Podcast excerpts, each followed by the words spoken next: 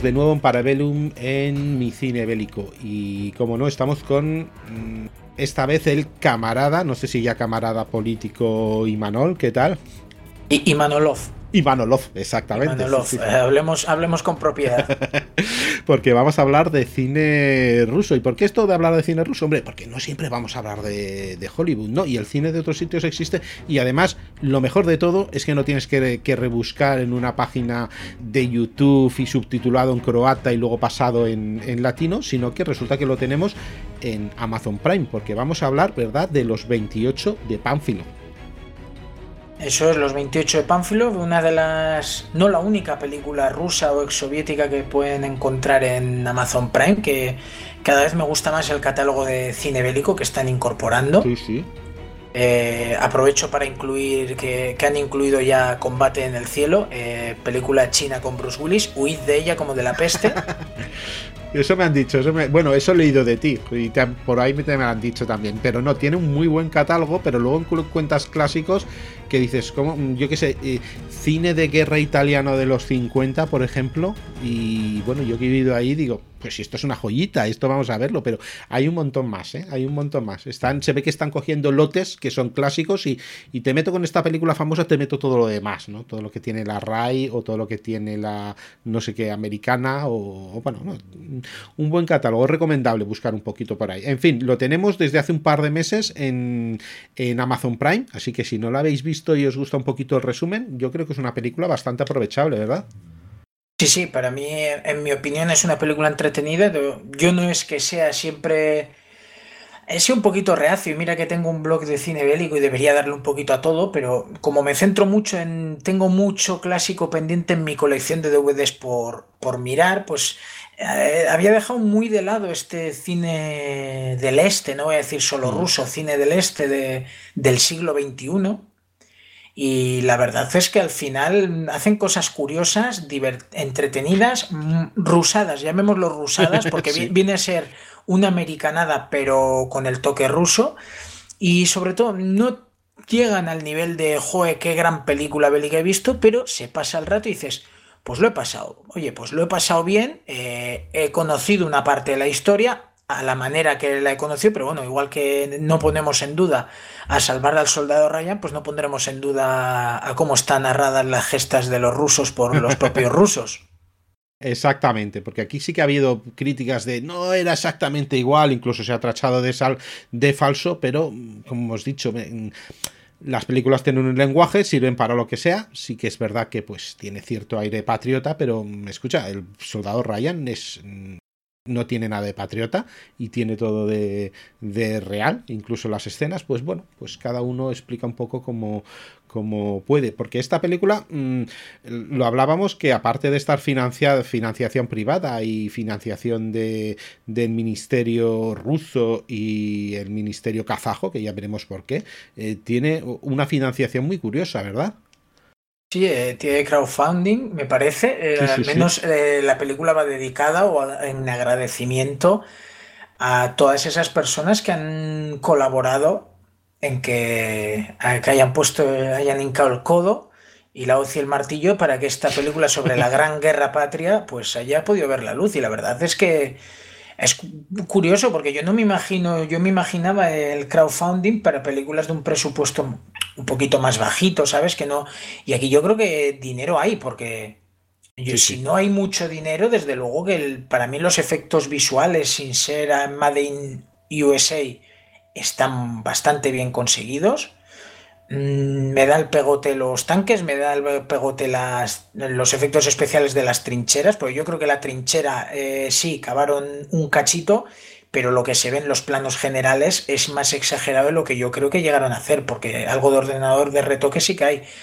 Pero a mí me, me, la han colado totalmente en ese aspecto, ¿eh? Ya te digo, eh, quizá los tanques, tampoco soy un experto en tanques, pero me chirriaba un poquito a lo lejos los efectos visuales, pero bueno, que, es una película rusa, como digo, con, con el presupuesto sacado de aquí, de allá, de donde se ha podido, Así que no, no, le pondré pegas, igual que al reparto, pues no lo sé, igual son actores rusos reconocidos. Eh, creo que no, ya te lo he explicado. A mí me falta, en estas películas lo que más he hecho en falta es un actor con el que empatizar o, que sea reconocido. Que en parte está bien, porque luego no sabes por dónde te van a ir, si este sobrevivirá, si este morirá, si este muere a la media hora, si dura hora y media. Porque realmente al final yo veo los 28 de Panfilov y yo perdí la cuenta, porque hubo algún momento que diría que hay más de 28, porque en la carnicería final, madre mía, si solo mueren 20 y pico, digo, yo no sé, yo no sé, eh, porque yo veo caer rusos y caer alemanes por todos lados. Digo, yo perdí la cuenta tanto de los tanques alemanes, que cuando acaba la película hablan de 50, ellos, ellos, ¿eh? no digo que en las letras del final se hable de que destruyeron 50 tanques, Después ya entraremos en el aspecto realista de lo que pasó, lo que no, pero en la película ya te digo, mm, lo mismo y que lo mismo solo destruyeron 12, 13, 14 tanques o 15, que lo mismo se ven 25. Yo, yo creo que hasta los que hicieron la película perdieron la cuenta porque yo, desde, desde luego que me encantó, me gustó mucho la batalla, toda la batalla final, porque yo he sido muy fan de, de la película alemana Stalingrado y mi escena favorita de la película, una de las escenas favoritas de los mías, tanques y la mina, sí. Es la de es la de los tanques con los hombres contra carros, que digo yo, que son unos pocos alemanes contra tanques rusos. Me parece una escena muy buena, contundente, cruda y, y aquí es eso, pero en lugar de los 10 minutillos que duraba aquella, pues igual una hora, o aunque sean los últimos 40 minutos van a saco con el tema más un poquito antes, pero una hora pura y dura de, multiplicar esa batalla girando. En esta ocasión los que van en tanques son los alemanes y la resistencia son los, los soviéticos. Eh, voy a decir soviéticos porque estaba diciendo rusos, pero aquí había de todas las nacionalidades, sobre todo que queda claro, kazajos. Sí, además inciden, inciden muchísimo en que eran varios. Incluso hay varias frases, ¿no? De que hay esto, tú como ruso dices, no, no, que yo soy kazajo. Y tú no, no, que yo soy kazajo, ¿no?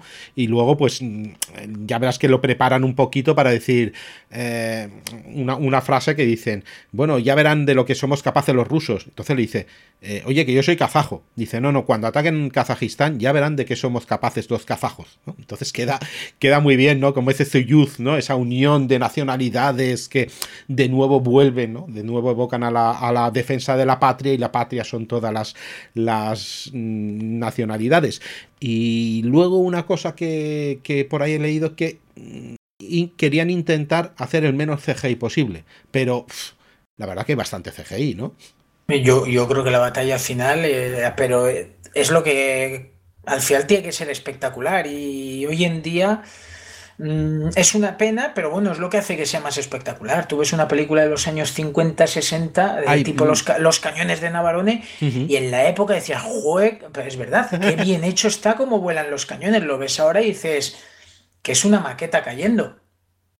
es una maqueta de cañones cayendo al agua, que tampoco ha habido mucho más allá. Saca una explosión de como si fuera un volcán ardiendo y pero en la época impactaba y eran unos efectos muy novedosos. Y hoy en día ya se ha perdido el... Ya no necesitas eh, los 10.000 extras o los que fueran de Ben-Hur para que la escena sea espectacular.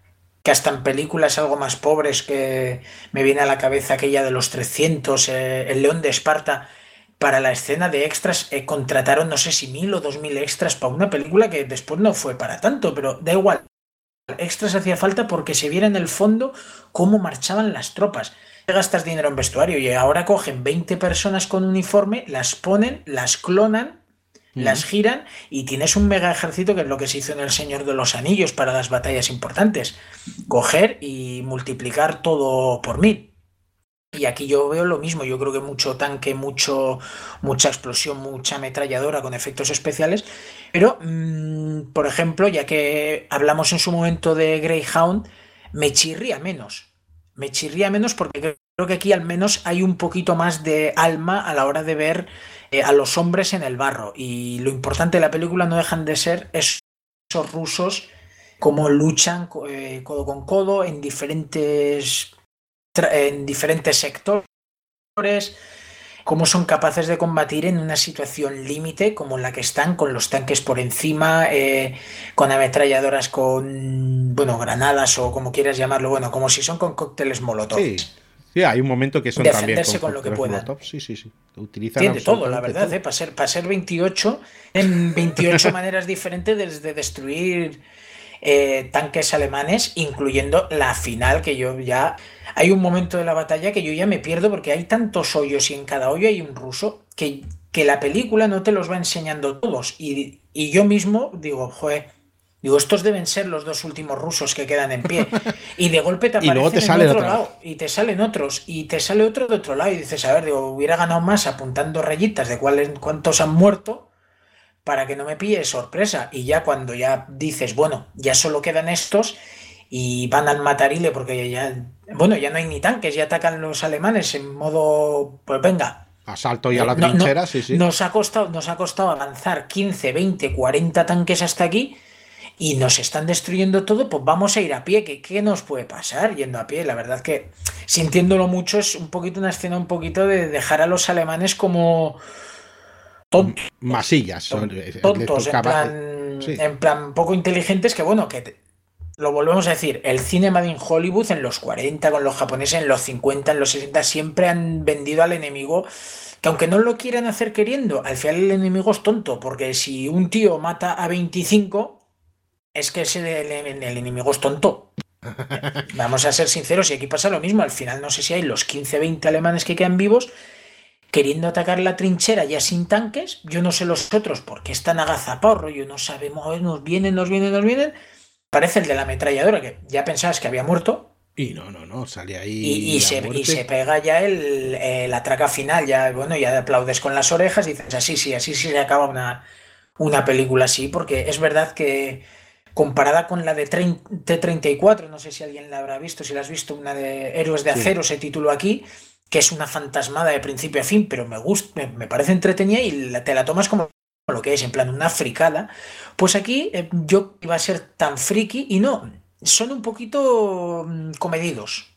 Digamos, sí, es una batalla final donde los rusos son los buenos y tal, pero no hay dentro de que, vale, la batalla de por sí da para lo que da, no la vi tan fantasmal como aquella, hasta ese momento que con la ametralladora en mano desde un lateral dan matarile a, a todos los alemanes que queden, que no hayan huido, y bueno. Lo barren y no voy a desvelar porque, porque supongo que hay mucha gente que no la eh, que no la ha visto, que está utilizando bueno, este pero hablaremos de yo, perdón, perdón por entrar tanto en detalle, pero hablaremos del aspecto histórico, que si en ah, el aspecto histórico contarás que no murieron todos y que retuvieron el ataque, que al final son yo creo que las dos cosas importantes de la trama. Es como si acabo de spoilear que el Titanic se hunde. Y que Pearl Harbor es atacado por los japoneses, evidentemente. No, eh, por, alguna cenita que no, le, que no le quiero chafar, ¿no? Porque de la ametralladora sabes que acaba mm, muy justito, ¿no? Muy justito que dice, bueno, ha ido por, por dos tiros. Como por dos tiros. Por dos tiros. Sí, no, no, no. Y si tiene que poner ahí el dedo para disparar, mete el dedo. yo, me quedé. además, como enfoca, cómo enfoca el peine de munición. Bueno, peine a la, sí, bueno, a la munición, digo, ostras. No, le vi ni recargar. No, no, no. Hace la, de, la de Rambo, la de voy con la ametralladora colgando en el brazo la munición. Eh, y, Manol, tú lo sabes, tú querías decir la de Hot Shots, ¿verdad? La de, la de, toda la munición y disparando, pues.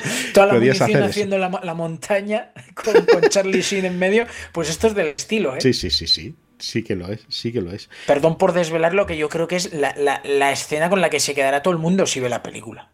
Porque yo creo que es lo, lo más impactante o, friki de la película. Sí, pero luego hay, se me ha olvidado decir eh, que en esta película también participó una empresa de videojuegos con su videojuego War Thunder, es uno bastante, bastante conocido de estos de batallas y bueno, pues también, también financió y también sale por ahí. O sea que es un, incluso está la campaña por ahí, etcétera.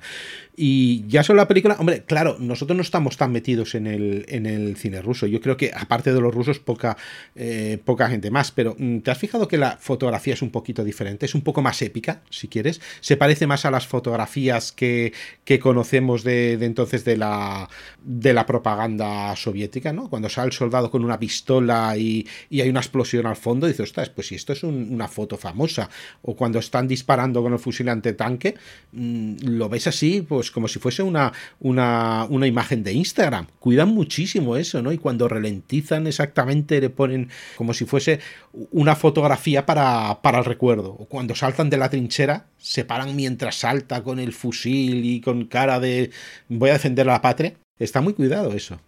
Sí, en todo momento se nota el tono épico. es verdad que más allá de que la batalla ya de por sí es épica, de 28 hombres resistiendo las embestidas de los alemanes, en todo momento, como bien dices, eh, tanto la banda sonora, que, no es que sea la monda, pero está hecha para lo que está hecha, que es resaltar ese, tanto por un lado el patriotismo como la heroicidad de, los que combatieron. Y al final cada escena, cada muerte, cada todo, tiene ese toque heroico que es el que ya, eh, por lo que decíamos, el que el cine americano ya nos ha enseñado, el cómo cómo se defiende, joder, eh, ya en los años 40, como murieron con las botas puestas, eh, ya te queda claro quiénes son los buenos y quiénes los malos, directamente, o cómo te lo han vendido.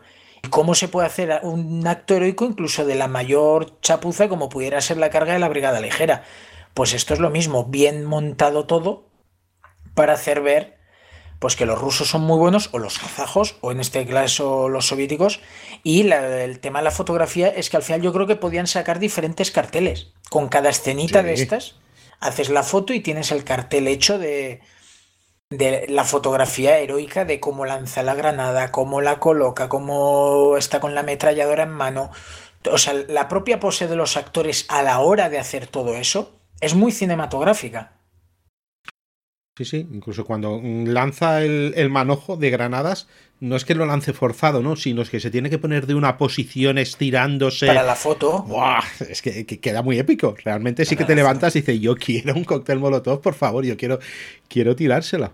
Mm, por cierto que esta película sí que, eh, bueno, fue lanzada en Navidad. Fue la película de las Navidades del, ¿De cuánto? ¿Es del 2016 o del 2018? A ver si me... Que no me, del 2018. 16, diría 16.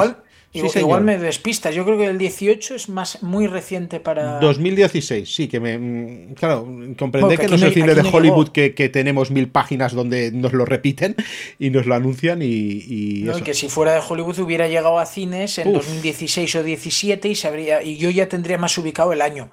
El problema de estas películas es que, como son películas que no llegan a la gran pantalla aquí y, a duras penas llegan a llegar. Yo estas eh, directamente las he visto en plataformas o en, o, en televisión, este tipo de películas. Las rusas estas, mmm, quizá Stalingrado, la rusa digo, sí que llega a ver en DVD, pero la mayoría de estas películas yo no las he visto en formato de venta en DVD, que a lo mejor están, pero... Bueno, ya les cuesta llegar, formato parece que es, que es un filón, ¿eh? Sí, sí. Bueno, digo DVD o digo Blu-ray, eh? perdón. Yo como soy de coleccionar DVD, digo DVD, pero me, vale el Blu-ray. Sí, yo mientras lleve los extras, a mí me vale cualquier formato realmente. Luego, luego a lo mejor solo veo los extras y la película sí que la paso, pues si está en Netflix o en HBO o, en, o en lo que sea, que me es incluso más cómodo, realmente. Pero es más, yo más suelo buscar estas pelis, pues por eso, porque llevo unos extras que o bien en la plataforma no está, o a lo mejor aquí está, está doblado y pues me gusta más eh, escucharlo doblado, pero, pero bien. Bueno, pues no, lo decía porque eh, son famosos unas imágenes de Putin con uno de sus ministros viendo unos sillones la película. Ahí tranquilamente como dice, ah, esta es pues la gran película patriótica que necesitamos. De Navidad. de Navidad, porque ¿eh? Disney, Star Wars, no señor, los 28 van, van filo. Queda bien, queda bien.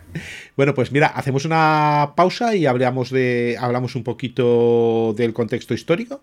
Si te parece, sí, porque los primeros 40 minutos de la película no merece la pena mencionar nada, ¿no? Ya, simplemente avisar al espectador de que a lo mejor eh, tenga paciencia. Sí, al, principio lo, que pasa es que es muy, meta. Muy, muy bien de una película que, que los primeros 40 minutos para mí es paja tras paja tras paja. ¿eh? Es, es, es, caber trinchera, es caber trinchera. Tiene algún detallito, tiene algún detallito un poco para los muy, para los muy cafeteros, tiene algún detallito. pero ya te digo, excavar tinchera, conocer la personalidad, tal vez a veces hasta la extenuación de demasiada gente. De, mucha gente. pero tiene detallitos. Ahora, ahora te los comento, porque yo cogí alguno.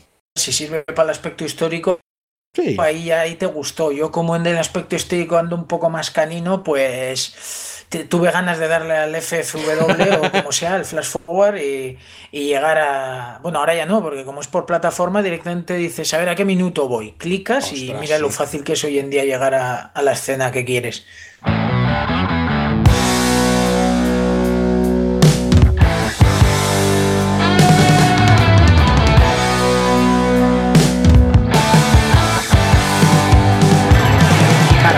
Del 23 al 29 de noviembre en la factoría Casus Belli tenemos lunes 23 en Parabellum Podcast, mi cine bélico. Los 28 de Pánfilo, una película épica sobre la defensa de Moscú en el 41 y que además la tenéis doblada y accesible en Amazon Prime. Y no dejamos las plataformas de streaming porque el martes 24 ya en Casus Belli hablaremos de la miniserie animada de Netflix de Liberator, donde analizaremos todo lo referente a la historia de los Thunderbirds, pero también todo lo que hay alrededor de esta producción y cuáles son los planes de futuro, contado por un verdadero especialista en el tema. El miércoles 25 en Victoria Podcast, El Rey Arturo, de la leyenda a la realidad histórica, un estudio de Antonio Gómez. ¿Qué hay de cierto y qué hay de falso en esta figura? Y en abierto el cuarto episodio de la guerra ruso-japonesa, donde hablamos de la Armada zarista, la Armada Imperial Rusa.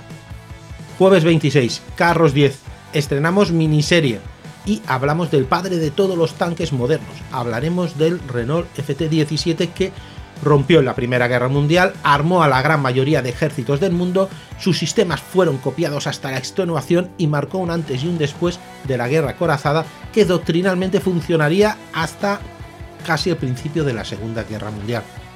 Y domingo 29, Operación Escudo del Desierto, como la precuela de la Tormenta del Desierto, por el G4 al completo, donde hablaremos del despliegue de los dos bandos, pero también de tensiones políticas de principios de los 90 y de la Guerra de los Medios.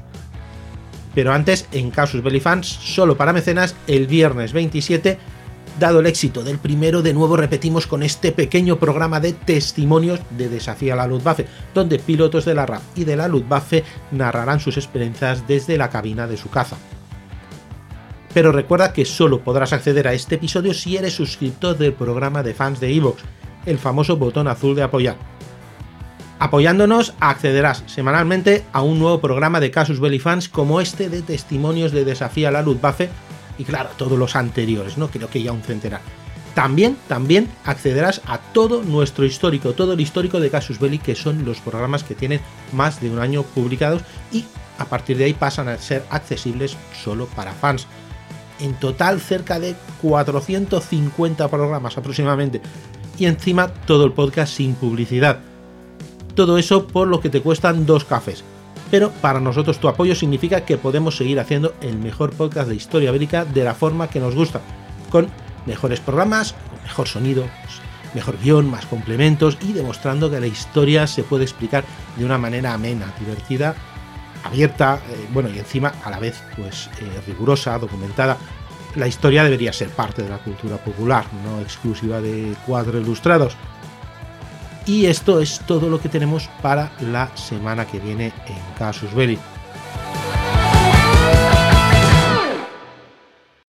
Bueno, el contexto histórico pues está basado en un hecho real, aunque evidentemente en esa época se exageraba todo, ¿no? Se tenía que sacar un poco el, tema patriota o el tema heroico para, pues, para animar a los, a los soldados. Y estamos hablando que la mañana del 18 de noviembre se van a acercar de la undécima Panzer a una aldea que estaba trincherada donde esperaban un grupo, un grupo del, a ver si lo digo bien, de la tricentésima decimosexta compañía, que queda muy poca gente y pues...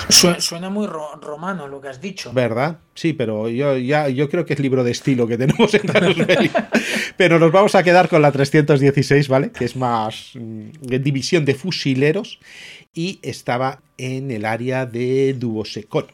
Es la segunda división Panzer la que está por ahí y hay una línea, porque estamos en la operación Tifón, está todo lleno de nieve, y es la operación Tifón es la de eh, cerco y destrucción y captura de Moscú por los alemanes, que como sabemos no salió bien. La parte del cerco, a lo mejor la de la destrucción no me quedó clara. A Hitler menos. no, no, y a, los que se quedaron con cara de a, a 20 kilómetros de Moscú tampoco. Dijeron, ¿pero qué ha pasado?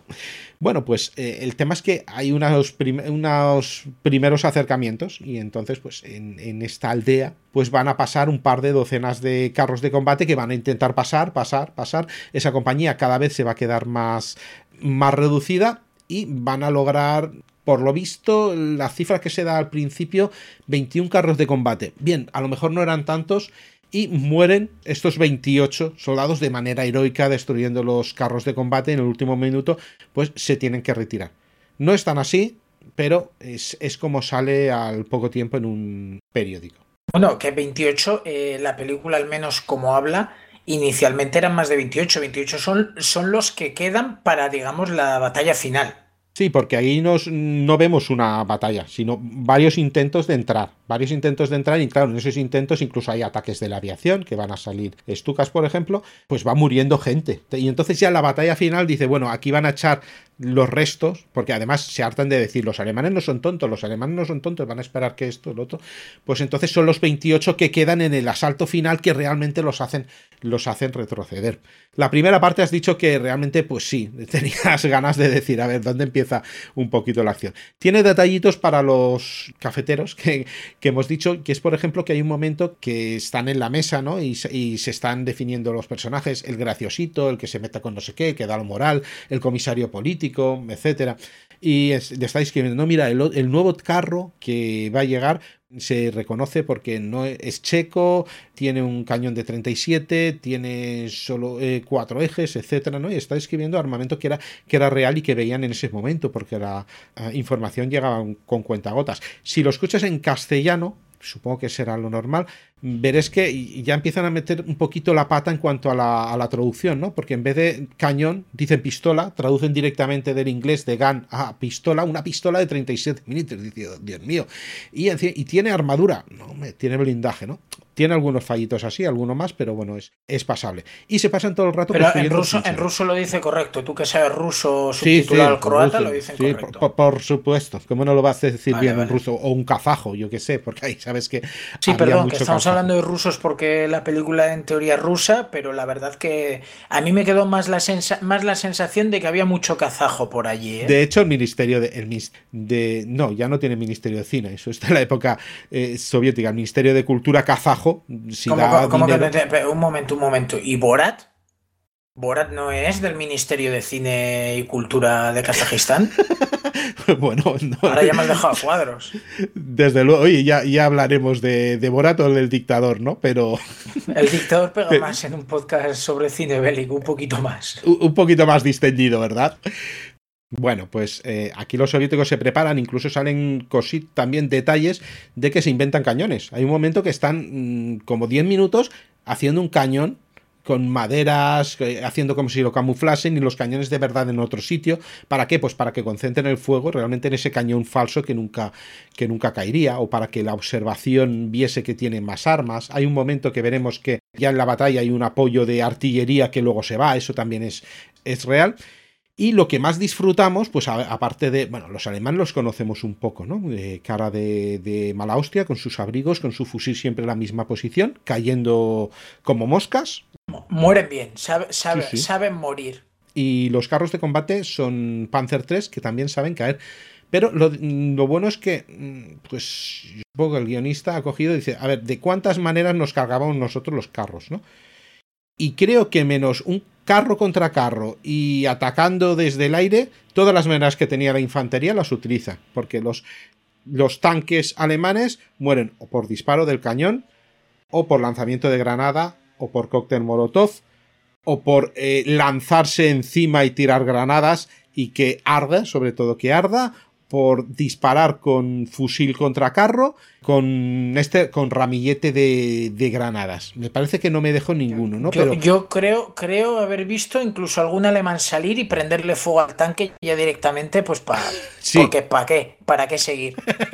Pero vamos, está bien porque sí que se han documentado bastante bien el armamento es, es, el que había, es el real, las tácticas son los que había. Sí que nos podemos quedar en que, vale, es que el lanzamiento lo ha hecho de foto, sí, no lo ha cogido en ninguna posición eh, forzada ni, ni con el gorro mal puesto. Las trincheras bastante bien. Hay veces que hacen trincheras que parecen palacios o hacen nidos de rata. Las trincheras están, yo creo que están bastante bien. Pues los puestos que están camuflados. La verdad, es para aprovechar el armamento. Me gustó muchísimo, muchísimo ver, por ejemplo, los fusiles antitanque, los PTRD-41, que no se han visto apenas en, ninguna película, pero bueno, era un, era un fusil que evidentemente no iba a destrozar el carro, pero que con un poco de suerte le pillabas en alguna zona con poco blindaje y ese entraba. De hecho, uno de los últimos carros, el kazajo que lo, que lo lleva, se lo carga así. Y también el tema de las cadenas, ¿no? De cómo ir disparando el cañón, eh, vamos a inmovilizar el carro. ¿Cómo? Disparando las cadenas. Entonces, un par de veces se ve cómo dispara, claro, le da un eslabón de cadena y la cadena se abre, el carro se gira y ahí se queda. Luego ya lo rematan con un con un cóctel molotov o, pues como has dicho, ¿no? cuando salen, pues bueno, pues lo quemo con el tío dentro o le meto granadas o, o lo que sea sobre todo aprovechable. De, hecho, que el hecho sea más heroico o no, eh, de hecho que sea más real o no, pues puede, puede pasar. Realmente si ves las batallas te lo, vas a, te lo vas a pasar bien y vas a ver un montón de este armamento de que hemos, eh, que, hemos hablado en otros programas, sobre todo en Casus Belli, pero vas a ver estas RPG-40, estas granadas, vas a ver Mosin Nagan por un tubo, vas a ver las, los subfusiles cómo se utilizan, incluso detallitos de cómo se cargan, cositas así que a los que más nos gustan, pues decimos, mira, si ha cargado bien una pistola, ¿no? normalmente o ha tirado. Luego, otra cosa es que la pistola a lo mejor tire 217 disparos, ¿no? Que es lo que pasa un poco. Tranquilamente. Pero bueno, pero por otra parte sí que hay, sí que hay estos detallitos de cómo, de cómo se hace. Y en resumen, una película que me ha entretenido, que lo bueno también, repito, lo tengo en Prime, lo puedo ver, eh, y si quieres hacer la animalada, pues bueno, ponlo subtitulado en castellano y ponlo ruso. Yo creo que pocos haremos esto, a ver cómo, cómo sonaba. Y bueno, aquí nunca damos puntuación, pero realmente positiva. Para pasar un buen rato y si encima te gusta el frente del este, pues Suscribo lo que has dicho, ¿eh? yo creo que es, eh, si quieres no me mojo con puntuación, pero es entretenimiento puro y duro y sin más pretensiones. Una película que, que aún sería mejor si los primeros 40 minutos eh, fueran 20. O sea, si la presentación de personajes y preparación para la batalla vas un poquito más al grano, quizá luego digas, la película no tiene chicha. Bueno, ya, toda la chicha es poner toda la carne en el asador para narrar esa batalla que al final es de lo que trata la película. Entonces, ¿para qué me metes tanta paja previa sin una historia que me enganche en realidad? Para...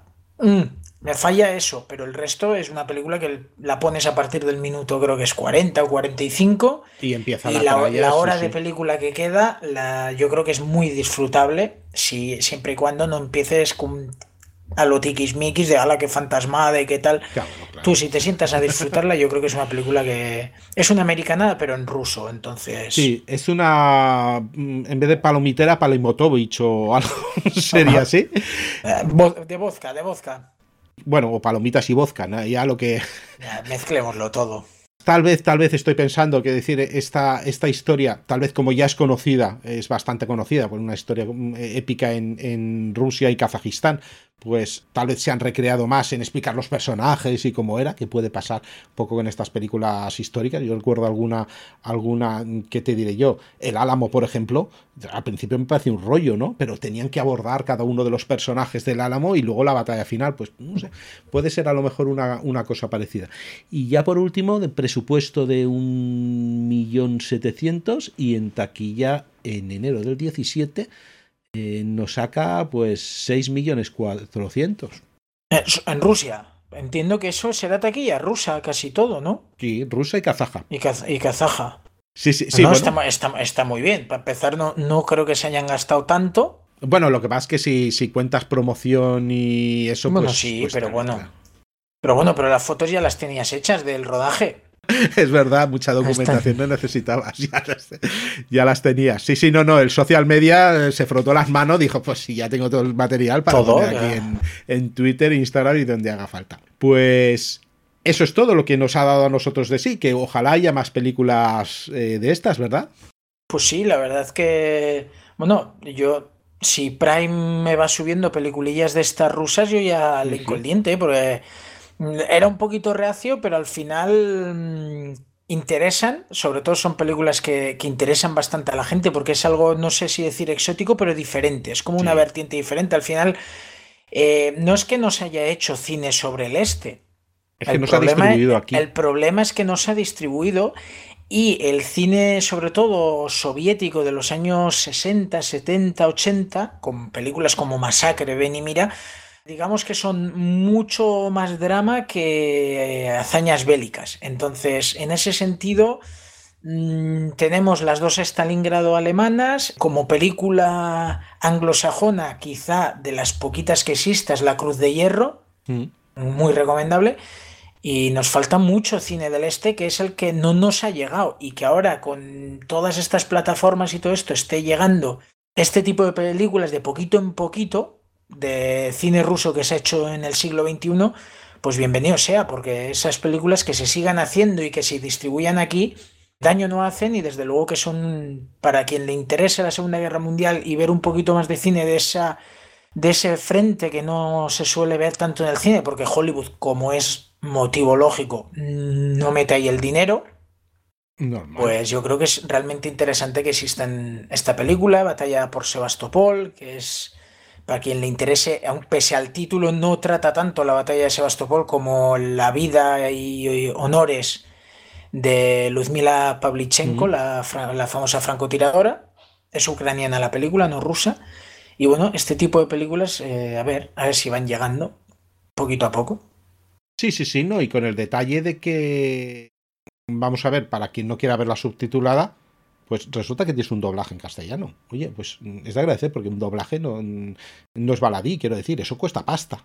Entonces, pues, oye, que la tengas, que la puedas disfrutar en tu idioma también, pues eh, está bien. Yo no sé quién, quién querrá disfrutarla oyéndolo ruso, yo creo que muy poca gente. Oye, pues un detalle y que estas plataformas han hecho que estas películas escondidas y yo estoy esperando porque hay mucho cine ruso y bielorruso de los de los 90 que está por ahí que bueno pues puedo descubrirlo. Ya no te digo ya no te digo cuando empiecen a llegar aquí películas bélicas indias y películas bélicas chinas. Entonces ya será India el otro día me quise poner una, pero no estaba ni doble, no tenía subtítulos al castellano. no no no ah que no tiene subtítulos al castellano Al hay castellano, algunas no, que no, sí hay, hay- en, en Prime han subido una que hay tres versiones de la misma, que yo entiendo que es porque es en diferentes idiomas, y ninguna, la que más subtítulos tiene, lo que tienes es inglés y portugués. ostras Y me quedé, la quería ver, porque dije, joder, con lo, el cine ruso y gusta, digo, pues, vamos a mirar Vamos una, a de un más cosas. un- una de un submarino india. Digo, algo más exótico que una peli. Además, se vende como la primera película submarina o sobre submarinos india. Digo, como si me empiezan a bailar tipo Bollywood. no, no, Yo es quiero- que estate seguro que no sé cómo lo harán, pero bailarán dentro del submarino. Pues es porque que yo vi una que estaban en las trincheras y para explicarte no sé qué empezaron a bailar en las trincheras. Se me cruzó el cerebro un poco, digo, vale, Dani, estás viendo, estás viendo otra historia y es así, pues es así. Vamos a verlo. Y mira, y pues me lo pasé bien. Pues yo, Bueno. yo me quedo con las ganas por eso, porque digo, no, no tengo, no es que sea reacio a verme alguna con subtítulos en inglés, pero tampoco lo domino tanto como para, digo, joder, digo, pónmela fácil. Claro, Digo, ponme claro. los subtítulos en que este, me da igual el idioma indio subtitulado al castellano, yo me veo gustosamente la película. Pero ya tener que interiorizar la- el inglés y subtitula- eh, sustituirlo por castellano en mi cabeza ya me iba a hacer no, disfrut- no disfrutar, no tengo tanta fluidez como para poder disfrutar de una película. Sí, una pena porque la verdad un submarino indio eh, es algo que llama y que daba para hacer un programa, ¿eh? realmente da, da para hacer un programa hablar de una película india sobre submarinos. Qué curioso, eso me lo tengo. ¿Eso me has dicho en Prime? Sí, en Amazon Prime, Sí, sí, eh, pues no le sé, ya te, ya te diré, ya te diré el título si lo encuentro. Tú si no pones submarinos India y posiblemente te aparezca. Posiblemente. Por muy malo que sea el buscador. Haré un GIF con el baile en el submarino, seguro, ya lo verás. Bueno, pues esto es lo que ha dado de sí esta película, los 28 de, de Panfilop. Mm, película del 2016, rusa, con crowdfunding por en medio, película patriota a tope, eh, patriota rusa y kazaja, por supuesto, y que aquí lo hemos comentado con Imanol del blog Todo sobre mi cine bélico, que lo podéis encontrar o en todo sobre mi cine bélico.blogspot.com o lo podéis simplemente poner mi cine bélico y es lo primero que os saldrá. Pues eh, ya veremos cuál es la próxima rusada o indiada o chinada que, se nos ocurre. Perfecto, si quieres, eh, hincamos el diente a la de Bruce Willis, ¿eh? Yo, si es por volverla a ver. No, pero quiero mantener el programa vivo, no lo sé.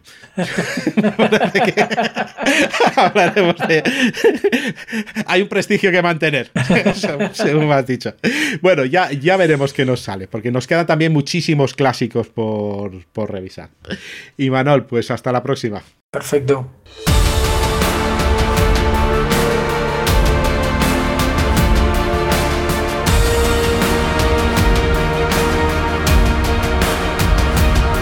Esto ha sido todo por hoy en Parabellum, un programa de la factoría Casus Belli.